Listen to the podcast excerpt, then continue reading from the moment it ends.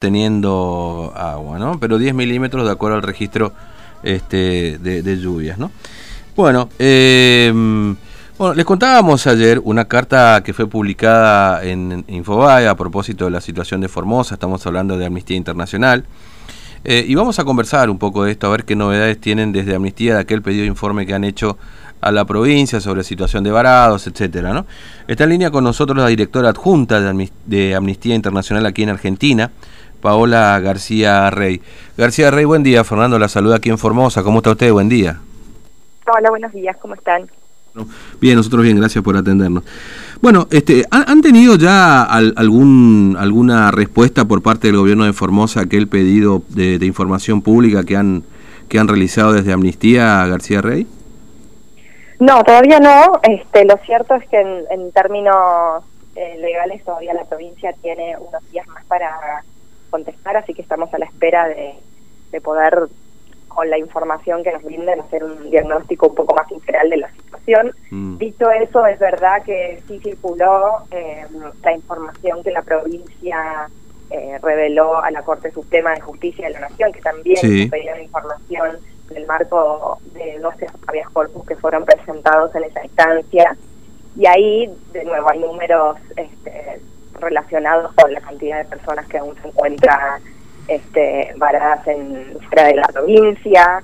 Em, bueno, nosotros también estuvimos eh, participando en el marco de las audiencias públicas que se están haciendo con los habeas corpus de dichas audiencias también para conocer un poco la situación de primera mano de las personas que están requiriendo autorización para, para ingresar y que hasta el momento no habían tenido ningún tipo de respuesta por parte de la provincia y que las instancias judiciales están activando de alguna manera. Claro.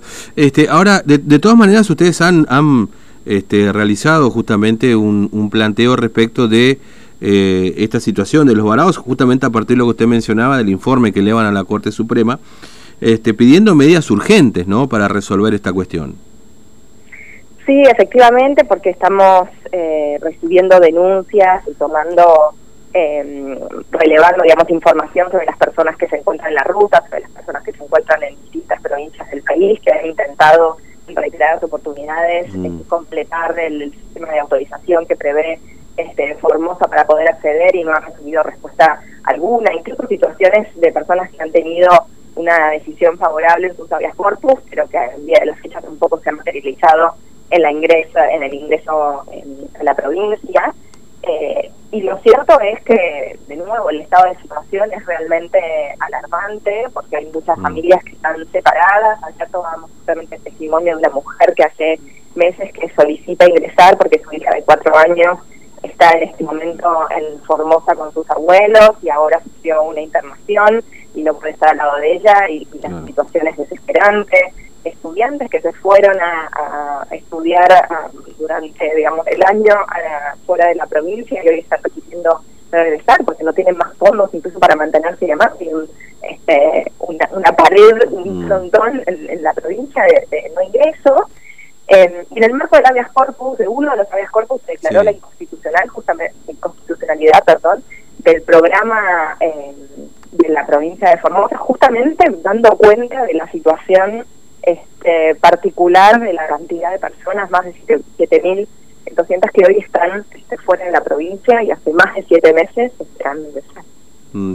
Ahora, este, ustedes hacen, eh, eh, digamos, a partir de las denuncias que reciben y demás, hacen un planteo eh, público o eventualmente, digamos, haya un requerimiento formal a la provincia para que modifique este tipo de situaciones y este programa en definitiva, digamos. Porque obviamente están los habeas corpus, que son una estrategia, una herramienta que han utilizado personas para, bueno, resolver esa situación que usted está mencionando recién, son muchísimos, por supuesto, pero hay otros tantos más que todavía no lo han hecho, digamos, en definitiva. Ahora, eh, eh, vuelvo a la pregunta inicial, en todo caso, ¿hay alguna exigencia que hacen formal, digamos, al gobierno de Formosa desde Amnistía, o este es el paso posterior eventualmente al informe que ustedes reciban?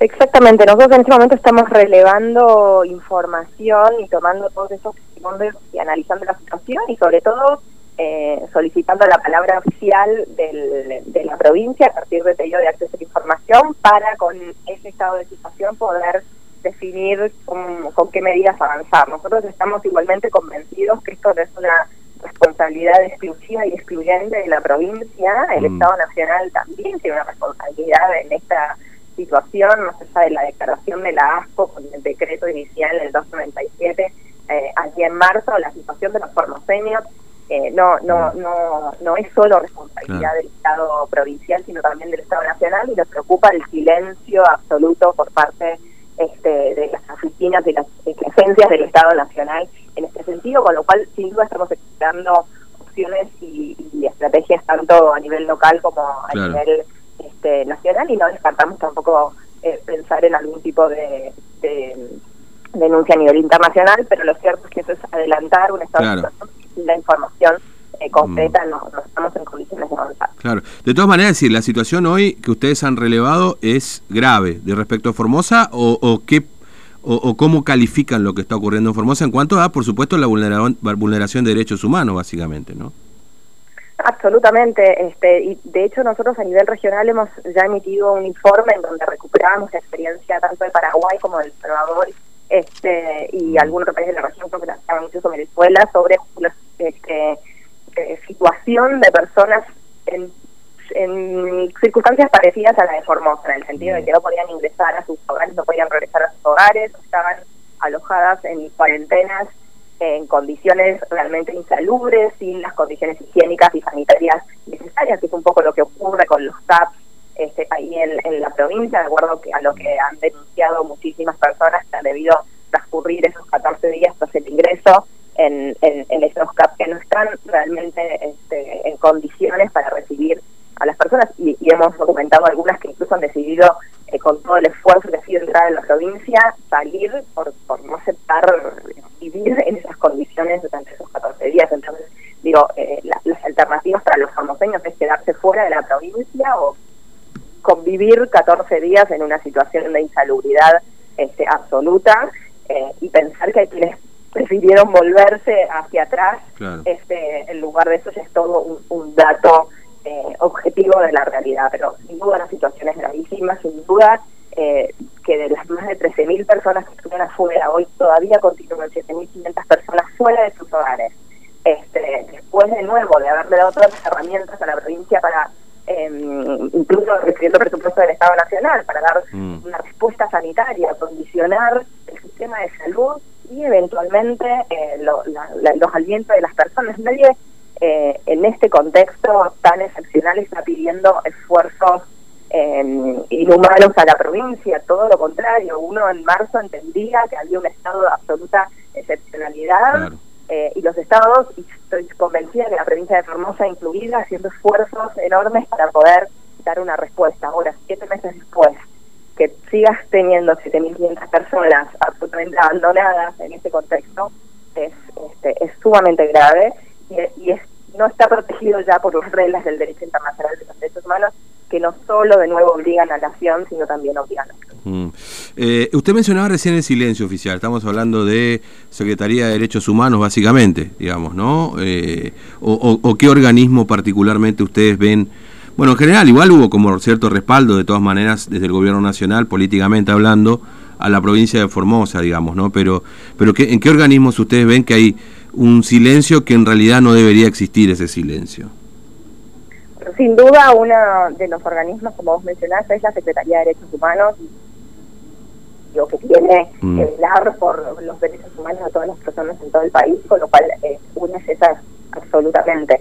La, articulación del Estado Nacional con las provincias también está este, bajo la, el paraguas del, Ministerio del Interior y, y también nos parece que tiene que tener una presencia este, en esta articulación y en esta falta de circulación de las personas en todo el país caribeño a Formosa. Mm. Em, la verdad es que nosotros estamos, entre otras cosas, analizando el presupuesto que recibió de nuevo la provincia, mm. de la política sanitaria, de dónde viene también, porque cuando uno brinda este presupuesto, también la provincia tiene que rendir cuenta respecto de cómo se utiliza, qué se ha destinado, eh, lo que hoy eh, las personas reciban la opción para entrar de forma inmediata de eh, solventar no solo los gastos de hospedaje, pero además tres pagos mm. eh, sean, tengan que ser depositados en una cuenta de la provincia, eh, es, es realmente para aquellas personas que no tienen eh, los recursos para hacerlo, una situación de absoluto